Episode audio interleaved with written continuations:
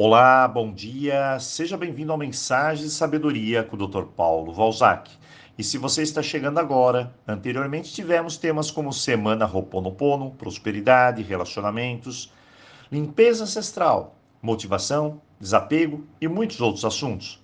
E se você quiser, pode ouvir todos os áudios anteriores. Basta solicitar aqui no canal que enviaremos para você o link de acesso. Estamos na Semana Segredos a cada dia, vamos abordar um segredo sobre uma área específica da nossa vida. Ontem falamos sobre relacionamentos. Hoje o segredo é da família.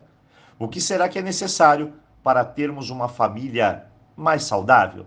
Bem, na verdade toda família é meia louca mesmo. E quando eu falo isso, muita gente já olha meio torto, mas é a mais pura verdade. Família é que nem uma maleta de ferramentas tem prego, parafuso, alicate, martelo, ou seja, cada um é muito diferente um do outro. E no fundo, todo mundo é igual. Eu nunca vi uma família que você dissesse, essa é a família 100%. Isso não existe. Todos nós temos nossas crenças, anseios, frustrações, nossa história de vida, desejos, enfim, todo mundo é diferente. Agora imagine colocar todo mundo diferente dentro de uma casa. É justamente aí que as coisas se complicam. Mas vamos descomplicar. Para se viver bem, é preciso ter em mente alguns segredos.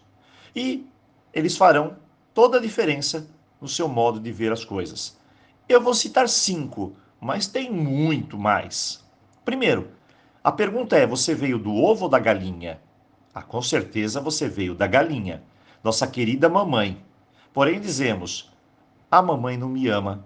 A mamãe é chata, é insuportável, é narcisista, é egoísta, é problemática, é ruim, é pessimista, é uma péssima mãe. Não importa o que você diga, você foi gerada por ela, com ela, e teve um pai para isso. O segredo um para você viver melhor em família é parar de maldizer, de ser ingrato a quem te trouxe ao mundo. E te deu a coisa mais importante, a sua vida. Mamãe é um ser divino. E se você já teve filhos, parabéns, você também é.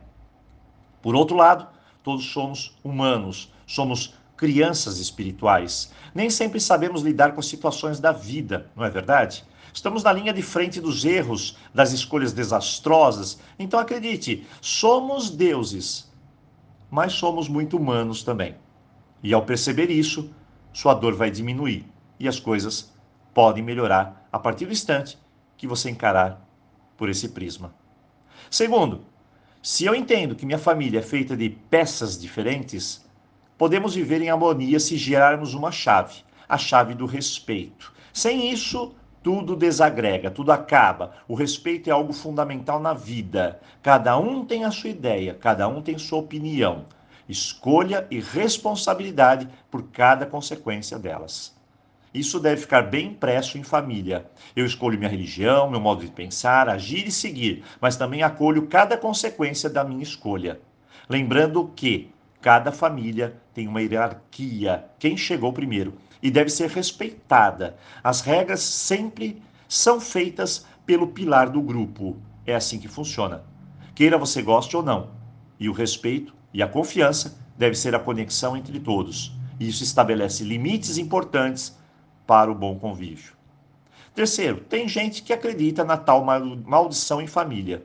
Se você acredita nessas coisas, sua família tende a perder sua força e energia. Não existe maldição de família, ninguém é amaldiçoado. Mas, em geral, os familiares e parentes do grupo têm o mesmo padrão. E é isso que precisa mudar. Padrões como divórcios, doenças, infidelidades, vícios, essa é a contaminação da nossa energia ancestral e, é claro, precisamos fazer uma limpeza dessas energias.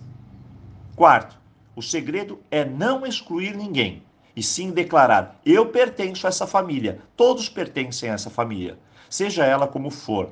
Não fale mal dos seus familiares, isso diminui a energia do grupo.